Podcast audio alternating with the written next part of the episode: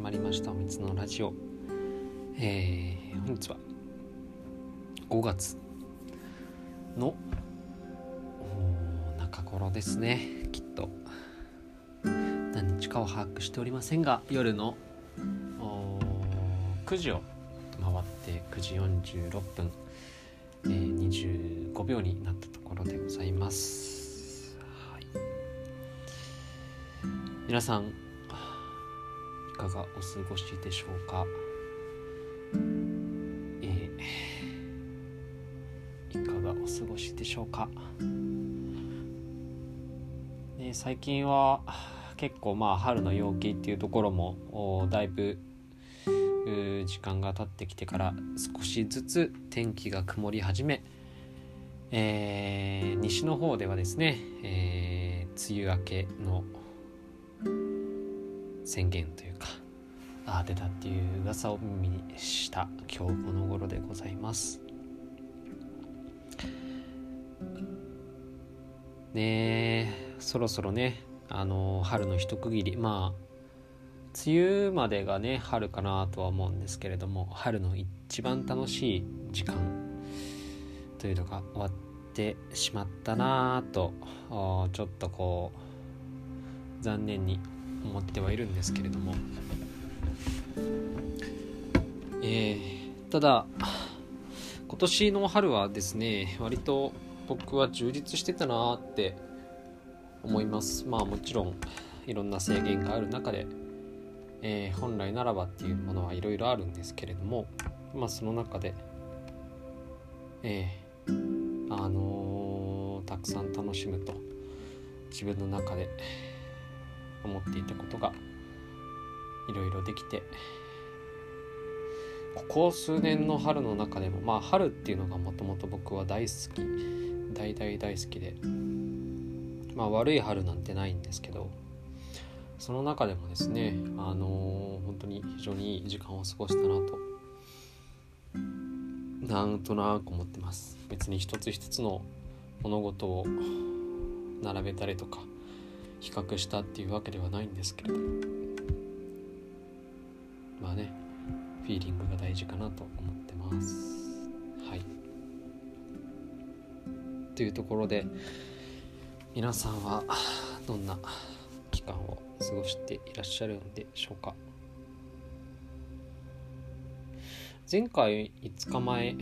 このラジオを収録してる5日前ぐらいにですねあのエピソード公開していてあのムロツヨシさんの舞台を見に行ったよっていう話をしました。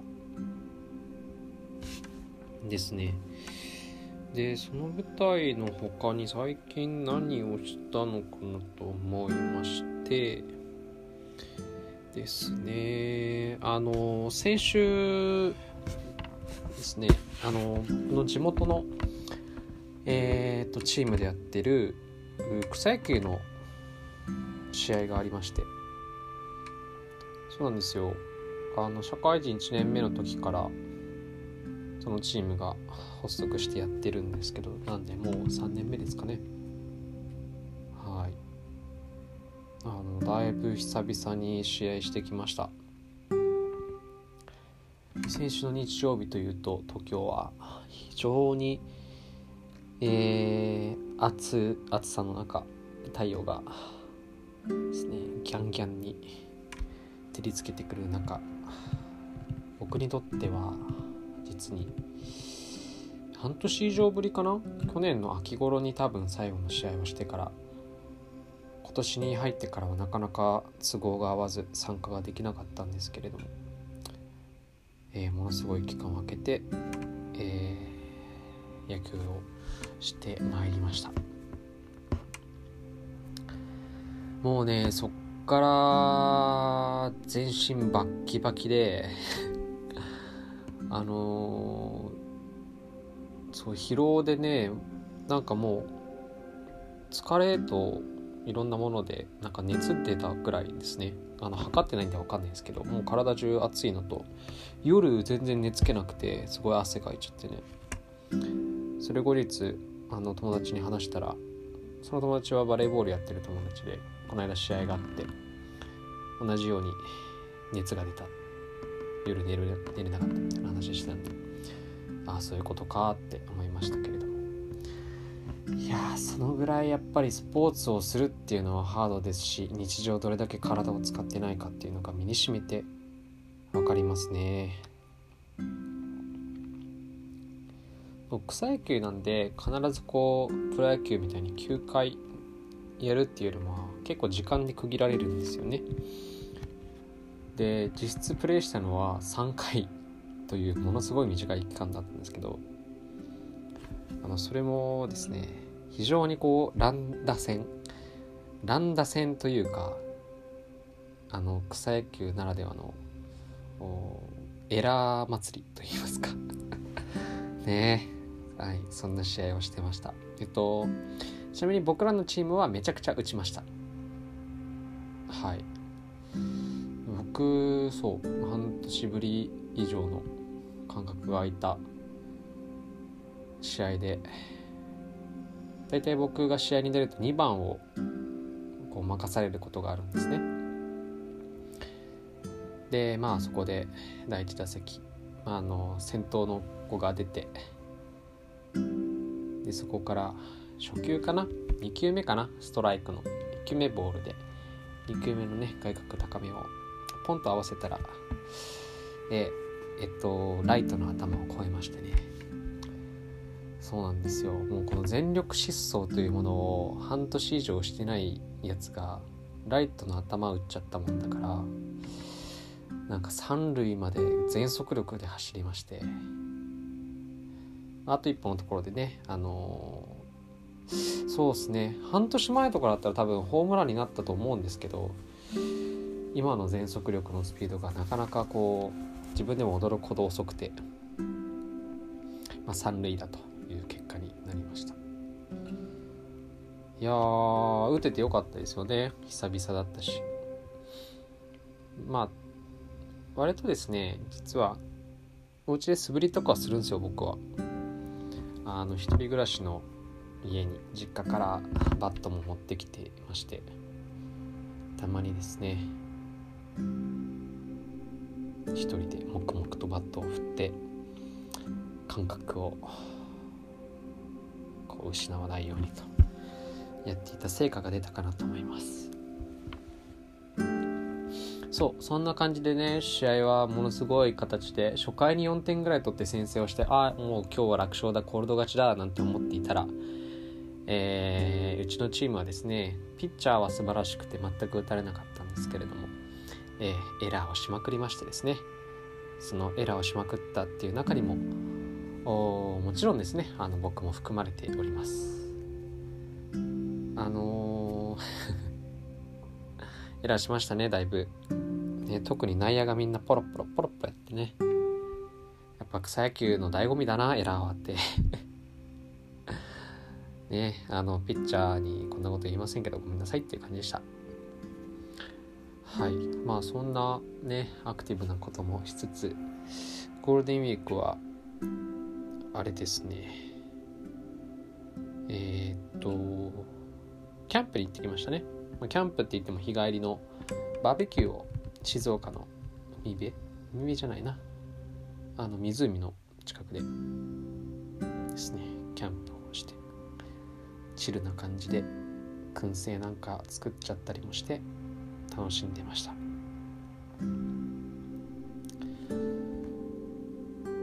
そうね。まあなんかちゃんと楽しんでるな俺。うん。そんな感じっすね。あの佐藤柏店の話前回したんだっけな。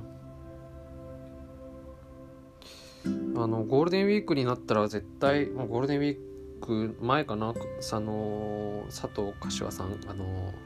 デザイナーの方なんですけどそうそれで絶対行くって思ってこ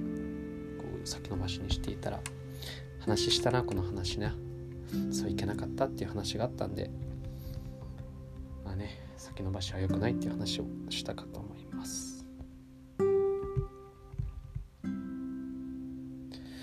ね最近は緊急事態宣言が延長したこととまあ2回目のことで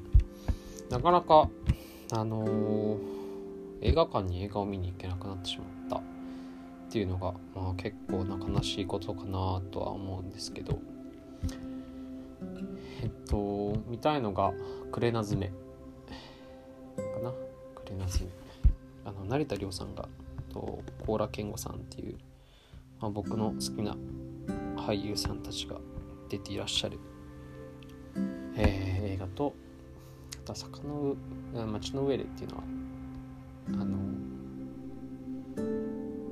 ちょっと最近の役者たちが出てる ドラマ映画なんですけど。あ全然見に行けてないですね。東京の僕は基本東宝シネマズで映画を見ることが多くて、まあ、家の近くにも東宝シネマズばっかりあるんで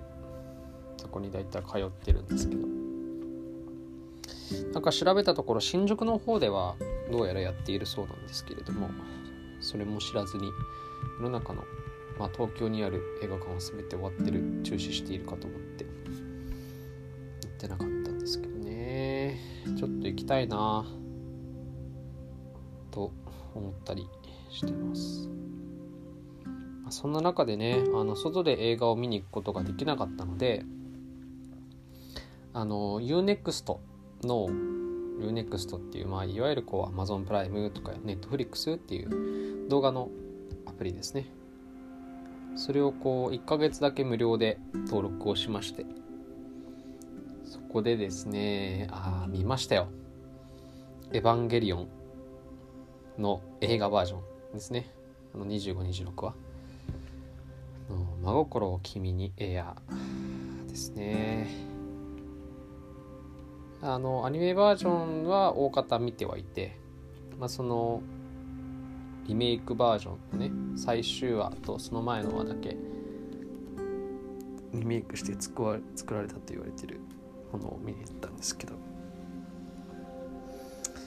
いや相当闇でしたね。マジで。あのー、ちょっと見てない方はあの見てっていう話なんですけど。いやマジであのー、まあ僕はあっちゃんのねあのー、YouTube で大方のそのあっちゃんの反応その今までの「エヴァンゲリオン」のアニメバージョンからこの新劇場版に至るまでっていうところ全部のこう寄付をあっちゃんフィルターあっちゃん越しで聞いてはいたんですけどまあ、そんなこうハマるもんかみたいなところとかそんな大げさなリアクションするかみたいなところはね、まあ、正直思ってたわけですよ。まあ、エヴァって結局コアなファンというかまあ言うなればそのちょっとこじれたオタクがまあ今までで言ったらすごい好きって言われる映画だった頃でまあ今のはすごい偏見ですけどまあでもそういう中でまあ当時のその思春期真っただ中の人が見たからそうなのかなって思ってたんですけどあのマジトラウマになるレベルの映像と、まあ、ストーリー展開と。あの見終わってしばらく何もできなくなって方針になりましたね。いやあんなあんな闇の映画そして ね報われないというか意味わからない終わりがあるんだっていう。なんかまた一つ「エヴァンゲリオン」という伝説の一端を知れたような気がしました。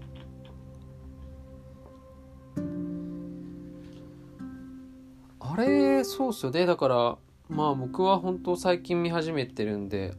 知らなかったんですけどまあ確かにあれを見てあの終わり方をしていたらこの新しいストーリーっていうのってめちゃくちゃ気になるしなんならこう賛否両論なんか本当にリメイクしてほしいしてほしくないとかちゃんと終わるのかどうかみたいなところもすごい気になるなって思いますね。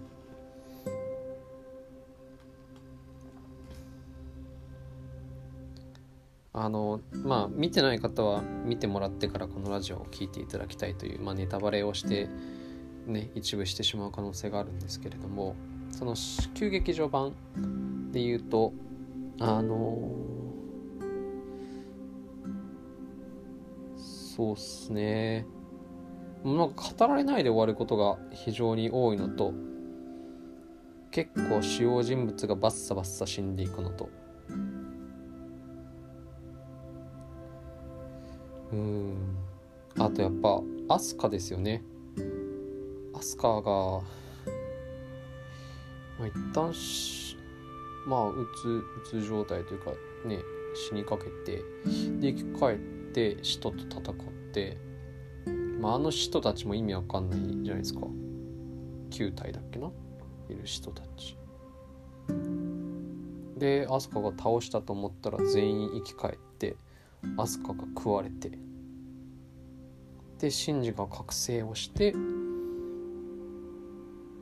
なんかまあいろいろインパクトがまた起こってアスカと海辺でなぜかアスカを首を絞めて殺そうとして最後やりきれなくてアスカに「気持ち悪」って言われて映画が終わる。いや闇展開でしたね。まあその前のいろいろもありますけれども本当にえー、っていうねストーリーで。で結構その新劇場版のラストとあのリンクする部分もあったんですよ。だからこのこう構図というかカメラワークで、まあ、新劇場版で見たものが昔の急激に結構あったりとかあこのシーンって昔のこのシーンから来てるんだみたいなところは結構細かいところとかいろんなところでありましてああこれ急激見てた人たちはエモいんだろうなとかしかもこうね作品としてはすごいこう完成されたようなものになっているのでああなるほどとかあと音楽もですよね、まあ、最後のこう解雇のシーンの音楽ってあここも昔使われてたんだとかねタッチとかもね。いや非常にこうエモーショナル衝撃作でしたね。まあそんな感じで映画はなかなか見に行けないのでお家の中であの映画だったりとかアニメだったりとかを見ている。最近ですね。アニメはあれですね「進撃の巨人」をえっとプライムで1話か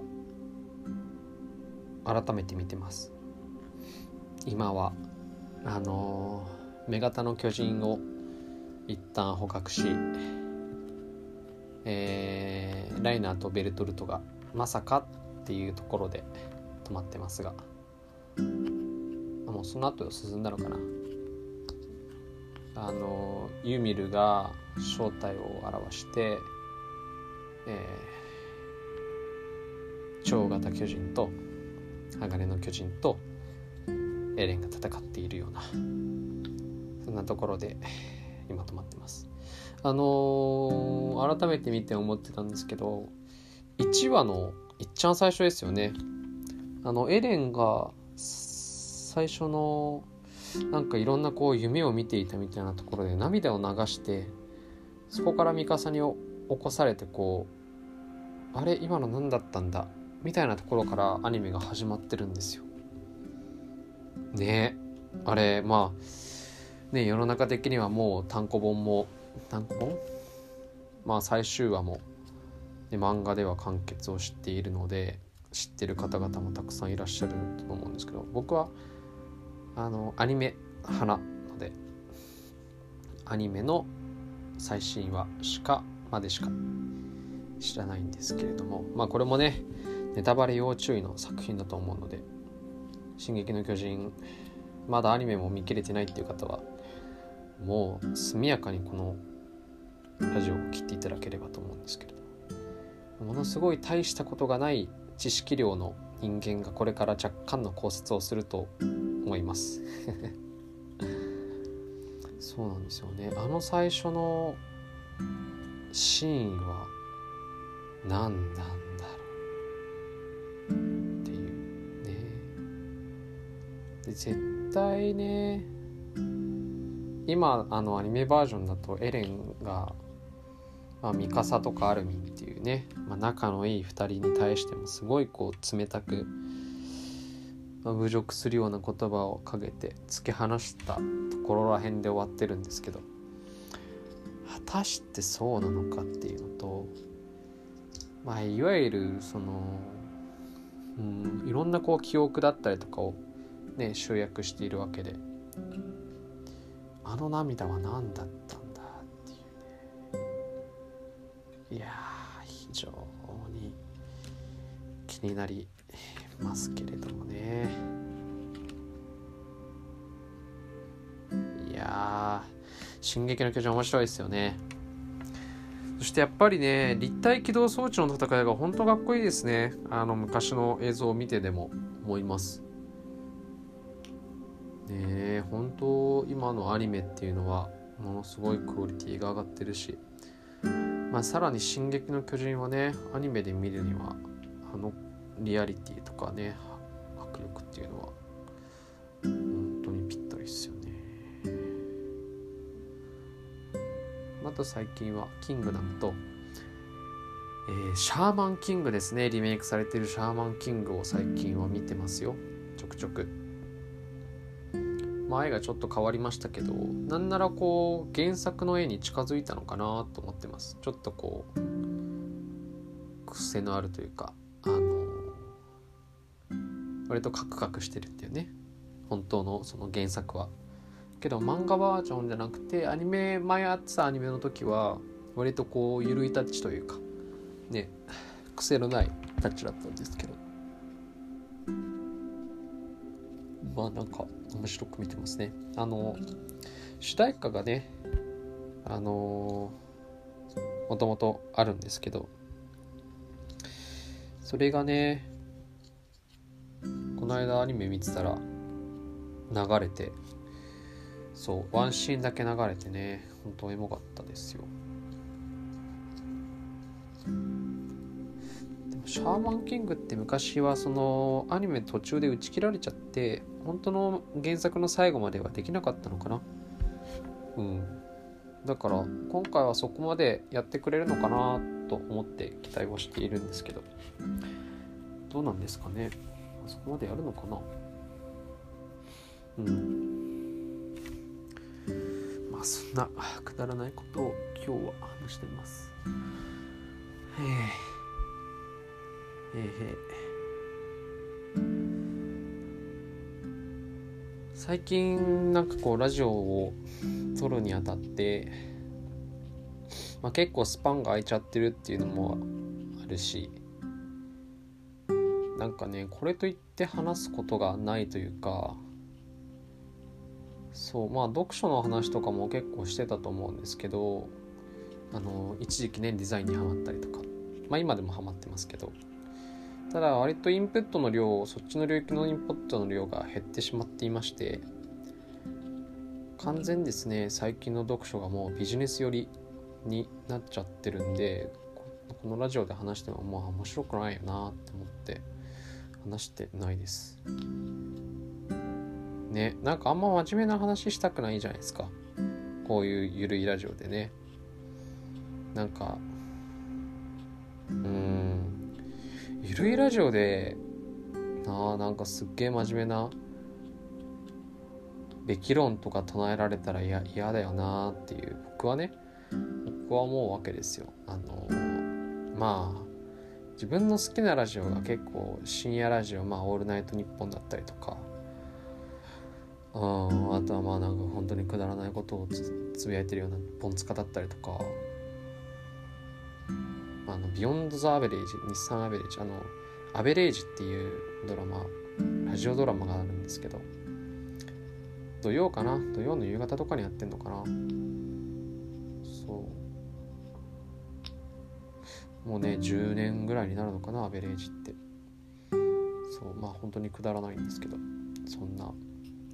えー、ラジオは肩肘張らず見たいなと思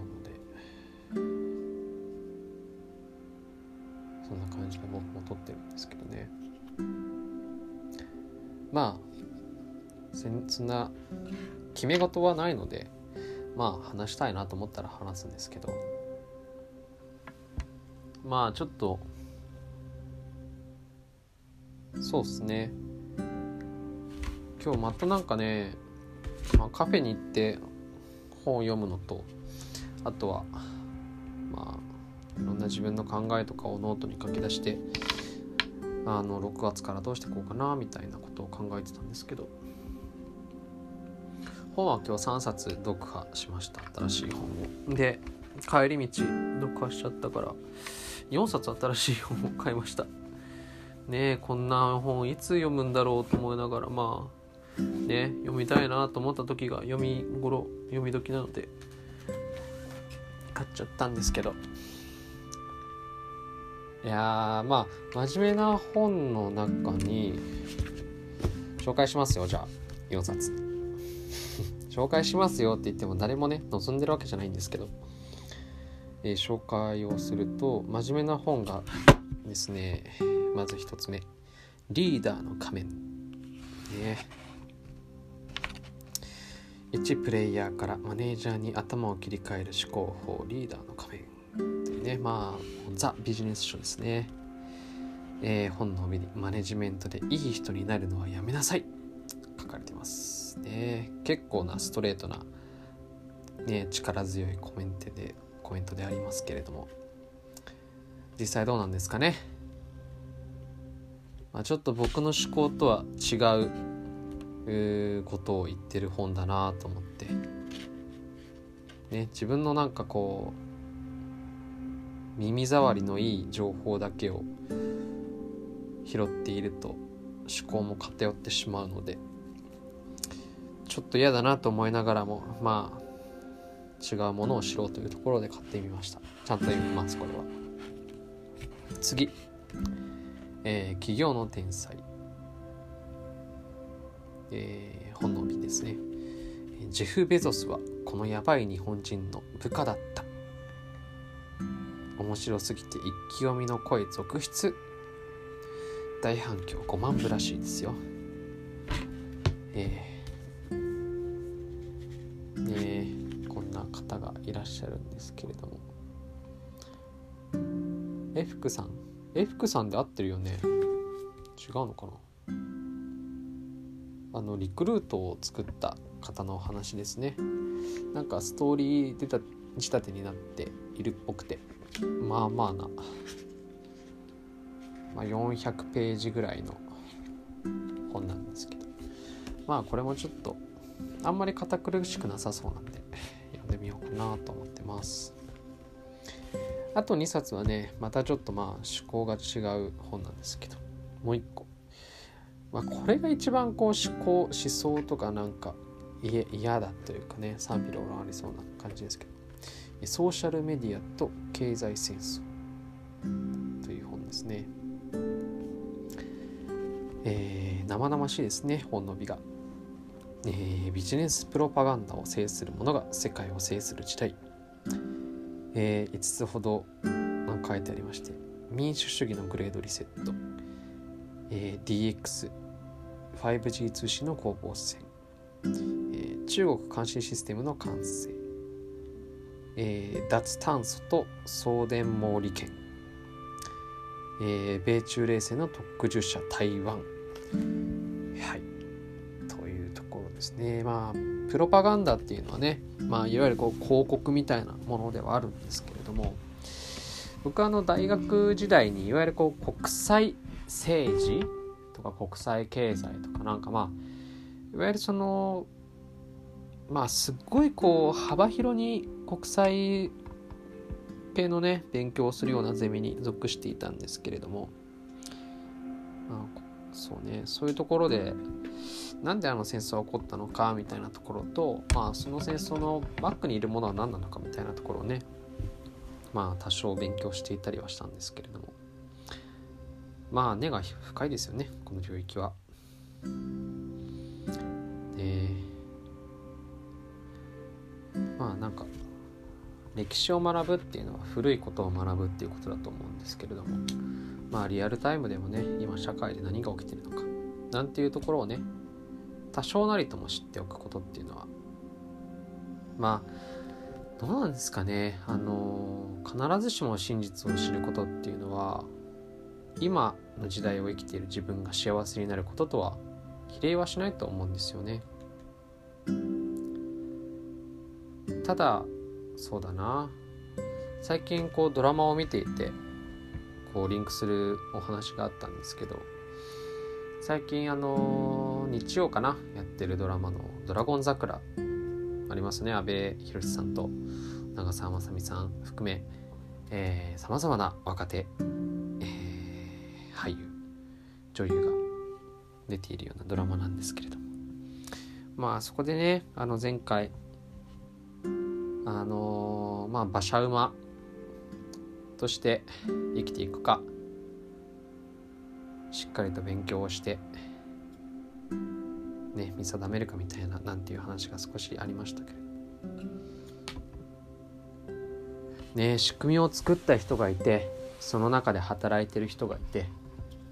当たり前っていうものがあってそれを疑う人がいて疑わない人が多数で。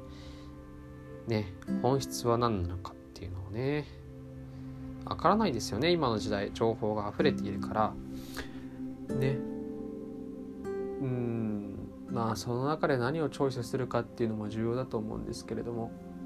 まあねそういったことを学ぼうかなというきっかけの本でもあります。はい、まあ、ちょっとねこの3冊あのー、真面目。ねこのラジオ類を見ないレベルで真面目なことを話しているんですけれども。でもねまあそんなこと言ったって目の前の幸せも大事じゃないですか。っていうことも含めて、まあ、これが幸せになるかわからないんですけど、えー、人生を豊かにしたい人のための、えー、ウイスキーをその歴史とともに味わおう。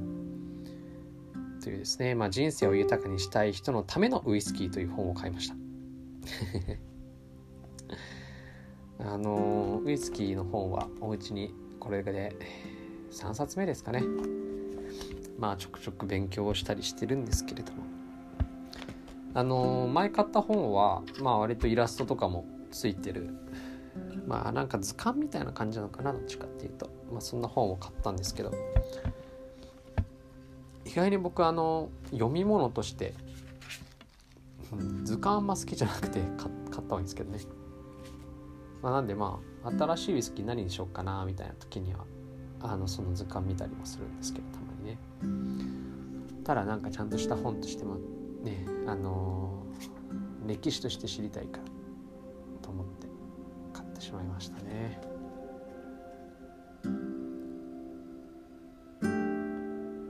ねあのー、まあ前本に書いてあってでこの間あの菅田将暉さんの「オールナイトニッポン」でもれられてたんですけどあのウイスキーとかワインかな？を作る時にいわゆるこう樽に入れるんですよね発酵させる時に。でそのまあ発酵させる時ってまああの木とかの樽まあなんていうのかな？樽が木なんですよね。オークダルっていうのかな？そう。でね、そういった自然なものを使ってると蒸発をする時に必ず密閉をされてるわけじゃないので密封されてるわけじゃないのでそのお酒がですね結構蒸発をしてしまうらしいんですよ。でまあ特にウイスキーなんかはあのね年代物っていうものがあるわけでまあね寝かせれば寝かせたほどこう価値が上がっていく。でもその分その分こう蒸発をしていっちゃうんですよね年月とともに。で蒸発をしてった分っていうのがなんかなんて呼ばれてるかっていうとあの天使の取り分っていうらしいですよ。そう。ただこう空気中にあのー、ね行っちゃったっていうわけじゃなくてまあねその分こう天使たちが取ってったんだと。ねちょっとおしゃれですよね。でもあの羽が生えてる天使たちが割とグビグビグビグビウイスキーを飲んでいるっていうのもなんか青少年のね教育としてよろしいのかっていうようなね今の時代あるかもしれませんね。あのそんなそんなロマンのないことを言うんじゃないっていうようなお叱りも受けそうなんですけれども。まあでもそうですよね。あんなこう割と怠惰なボディで羽生やしてる頭クリンクリンの子供たちがキャッキャキャッキャ言って酒を飲んでたらちょっとそうねその天国の世界の法律どうなってんだろうなとか天国の世界でのその親御さんはどういう教育をされてるんだなねちょっと気になりますね。あなんか怒られそう誰かに怒られそうだなこういう話ね。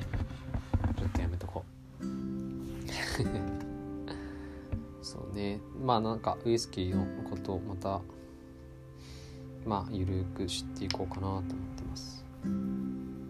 なんか難しいんですってね。ああいうお酒作るの。そのアルコールも飛んでっちゃうから結局アルコールの度数も下がっちゃうんですよね。寝かせれば寝かせるほど。そう。だからまあ希少価値も上がるしすぐに作れないからね。すぐに作れない。まあウイスキーで言うと12年ものとか14年ものとかいろいろありますけれども。まあ普通にその完成まで時間が長かったっていうことでまず希少価値上がるじゃないですか金額がね。僕それだけかなと思ったんですけどそうじゃなくてその空気中にファっていってその分量も減っちゃう。そう。でさらにまた希少価値上がる。であともう一つまあそのアルコールも飛んでっちゃうのでアルコール度数はどんどんどんどん作った時から下がっていくんですけどあの一定数のその基準アルコール度数を下回ってしまうとその市場に流通できなくなっちゃうんですよね。その酒税法的な観点からお酒として売れなくなっちゃうウイスキーとして売れなくなっちゃうっていうラインがあるらしくて。なのでそれもあのまあ職人さんたちがものすごいこうね観察をしながらあのいや今ここで上げなきゃいけないとかいやもうちょっと待とうみたいなのが攻防戦がねあるらしいんですけれども結構その一日あの温度が高かっただけで一気にこうね発酵発酵じゃないか酸化してしまってあの外に出せなくなるみたいなこともなんかあるらしいですよ。ねだからそういったなんか今私たちが美味しいお酒を飲めてるのも、まあ、職人さんたちの知恵と、まあ、そういったところのねあの技術の革新みたいなところもあるんだななんていうことをね知りながらお酒を飲むとちょっと楽しさが増えるんじゃないかなと思います。まあねこういううんちくというかあんまりねあのー、ウイスキーを飲んでる時にすっげえ自慢顔で「いやウイスキーってさ知ってる?」っていう話をされるとまあそれはそれでうざいですよね。そうねまあうざいよなそれはそれで。でもまあ店主さんとかがねそういう話をしてくれるといいいいのかもしれないですけど。どうなんだろう言い方なのかな？でも絶対これ知ってたら僕も言うじゃないですか。時にはね。そのまあ普通の大衆居酒屋とかでウイスキーのうんちくを語るわけはないと思うんですけど。ねえ。ものすごいこううん自分に酔ってる時とかまあまあお酒が入っていい感じのバーに女の子と行ってる時とか。あまあでもそれはそれで嫌だな。なんかザザキモい男として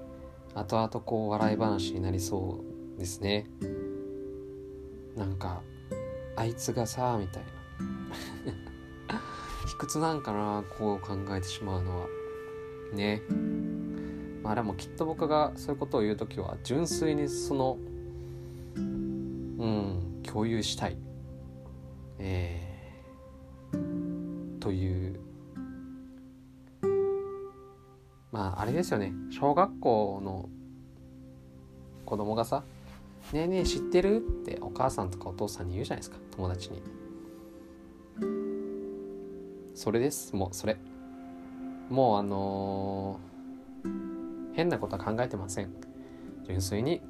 この情報知ってるすごいでしょって言ってもらいたいだけなんで。ね世の中の男性だったりとかねおじさんが我が物顔でそういう話をしていたらあの自分の子供のように「えー、そうなんですねすごいね」って言ってあげてください。喜びますみんな。そして世界は平和になります。はい。それが行き過ぎてねあの毎日毎日行き過ぎてあの辛かったらあのー、スルーしましょう。はい。自分の余裕がある時だけでいいので 聞いてあげてください。はい。まあそんなね話をしていたら久々に時間が来てしまったんですけれども久々に時間は来てしまってないな。あのまあまあ40分っていう長い時間になってしまったので、えー、そろそろお別れをしたいなと思うんですけれども。そうですね。なんかまたお題を決めてお話をしたいななんか思ってます。そうあとゲスト呼ぼうと思ってあの一人完全にあの声をかけてる子がいるんですけど。ただねあの結構その子が仲良くてかつ2人でいるとめちゃくちゃ喋るんですよ。そうくだらない話も含めてね。だからその普段喋りすぎるからこそこう呼んだ時にこうなりそうだなみたいな良くも悪くもねその自分の中のハードルがちょっと高くなっちゃってまして実は1年前ぐらいからこう呼ぼうかなって思ってるんですけどちょっとね自分のこの心の整理がまだつかないからあの先延ばし先延ばしになっております。まあそんなねあのー、やつが今後出て来てくれるかもしれないので、まあ、ちょっとねあの気長に待っていただければなと思います。はい、そんなもんかな？なんかちょくちょくですね日常生活生きててとか。あこの話あのー、ラジオでしてなかったなとかしよっかなとか思っているんですけど割と最近はメモを取ってなかったりするので。ねあの忘れて終わった後にシャワーを浴びながらあそうだあの話忘れたから来週しようってうだうだ思ってます。はい。まあねこっからまた5月やってまいりましたので、ね、4月から肩肘張って頑張っていた皆さんは、ね、そろそろ5月病と呼ばれる病気。あれは新入生とかね新しい環境に行く人だけなのかな？わからないんですけど。まあね。ここから天気も崩れますので。えー、ちゃんと。休むところは休んで頑張りすぎない形で。とはいえ頑張るところは頑張って。ね。過ごして僕は行きたいなと思ってるので皆さん。ええ。ー過ごしていただけらいただければなと思います。はい。ということで、えー、今日はここまでとしたいと思います。はい。皆さんおやすみなさい。